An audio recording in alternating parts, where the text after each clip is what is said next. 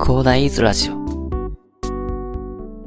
はい。おはようございます。こんにちは。こんばんは。広大です。この番組ではですね、えサラリーマンに役立つ情報を随時に発信しております。最近ちょっとリノベーションをちょっとつけて配信してたので、箸休めということでね、今回はですね、あなた自身を使い分ける時間管理と To-Do リストについてお話しさせていただきたいと思います。スケジュールをコントロールできてるけど、なんかうまくやりたいことを達成できないとかですね。あと目標を達成できるように自分をコントロールしたいと考えていらっしゃる方もこういうのではないでしょうかね。結構ね、カレンダーへの書き込みだけだとね、あの作業をこすだけっていう風になっちゃうので、その自分の期待値以上の目標達成しづらくなってしまうので、注意が必要なんですよね。まあちょっと私の実績からお話しするとですね、あの、一級建築士っていうのをストレートで合格してですね、そのブログっていうのも1年継続しております。えっ、と、現在はですね、プログラミングの勉強とね、ポッドキャストの配信を行っているというね、あの、まあ、ほとんどあの、本業、本業よりも副業の方がやっていることが多いという感じになってるんですけど、まあ、こんな感じでね、いろいろやれています。そのまあ、カレンダーへの記載っていうのは、作業をこなすことにはあの非常に有用なんですよね。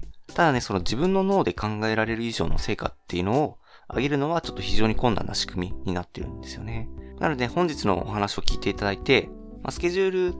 管理っていうのもね、使いながらね、あの、 ToDo リストへの列記っていうこともしていただくことで、その自分の脳で考えられる結果以上の、その目標達成をできるということでね、お話を聞いていただければなれると思いますので、ぜひね、あの、皆さんにも実践していただければなと思います。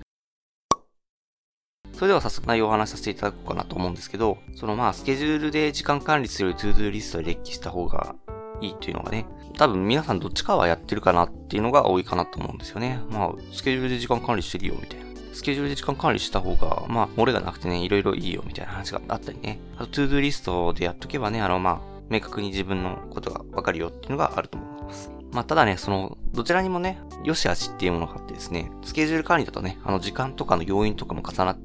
てですね、その自分の脳で考えられる、自分のできる範囲のものでしかですね、設定することができないっていうことがあったり、あの、 ToDo リストだとね、あの、どのようにコントロールしてやることが、やったらいいかっていうのが、まあ、明確でない、あの、それぞれの良し悪しがあるんですよね。ただですね、あの、まあ、スケジュール管理だとね、あの、目標、自分の期待値以上の目標達成ができないっていうことがあったり、 ToDo リストだけだとね、時間効率を考えた行動ができないっていうことがあったりするんですよね。なぜならですね、あの、まあ、スケジュール管理、あの、時間管理だとですね、時間とかの制約があるので、まあ、自分の脳で考えられる、自分の達成できるようなものでしかですね、設定することができないんですよね。で、 ToDo リストの方は、まあ、あの、ご存知の通り、あの、時間管理っていうのも、ものをやってないので、その効率的にこなせるかどうかっていうのが、あまあ、いまいちわからないというところがあるんですよね。実際ですね、あの、私はですね、まあ、仕事、社会人1年目とかだったと思うんですけど、まあ、仕事がうまく、その、回せなくてですね、あの、今、めちゃくちゃ毎回怒られてたんですよね。で、それでまあ、その上司からいただいた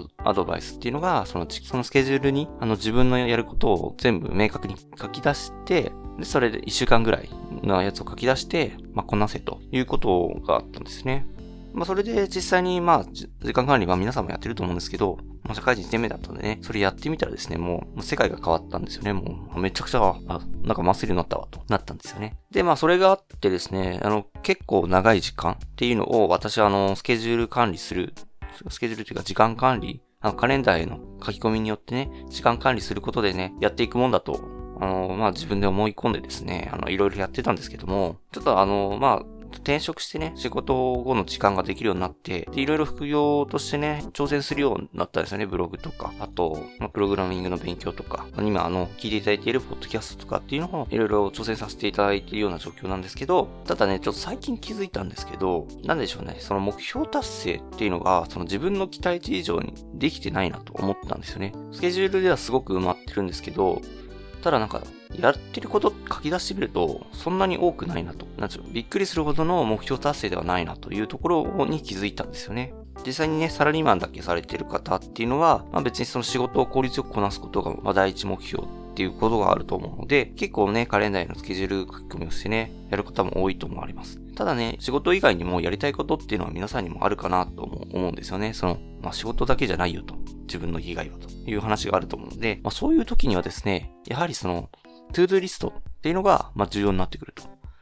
そのスケジュール管理だと、その自分の脳で、あの、あ、この時間にはこれがあるからなみたいなのがあるんですけど、それであの時間とかで制約されることがあるんですけど、 ToDo リストっていうのはとりあえずあの、自分の達成したい目標っていうのを、あの、列記するものなので、 ToDo リストを先に設定して、で、スケジュールに落とし込んでいくこと、そうする、そういう風な使い分けっていうことを、もしくはね、 To-Do リストだけ設定して、あの、まあ、がむしゃらに頑張るっていうのも、本業とか仕事ではね、あの、やめた方がいいかなと思うんですけど、ただ自分のその、仕事以外でやり遂げたいことっていうのは、その To-Do リストによって管理してあげると、まあ自分の期待値以上の達成があのできるようになるんですよね。私はね、 To-Do リストに切り替えたことでね、あ、これまだ達成できてないな、今日みたいな感じで、なかなか出ないやる気をね、頑張って奮い起こしてね、まあ、やったりできるんですよね。なのでね、仕事とか、あの、こなさなきゃいけない作業っていうのは、時間管理。あの、スケジュール管理によって管理して、達成したい目標っていうのは、まあ目標、達成したい目標はあるんだけど、そのやる気が起きないような時、本業みたいに時間が拘束されてるわけではないんでね、なかなかやる気が出ないと思うんですけど、まあ、そういうやる気が出ない時っていうのは、その To-Do リストに列記をしていただくことによって、その自分を奮い起こさせる、起爆剤となるようなものっていうので、その自分をコントロールしてあげると、あの、ま自分の期待値以上の目標達成ができる。ということでね、あの、使うことができるので、ぜひね、あの、時間管理と To-Do リストの使い分けっていうのを、まあ、実践していただいて、充実した人生とするためのあなたの目標っていうのを達成できるような習慣をつけていただければなと思いまして、本日お話しさせていただきました。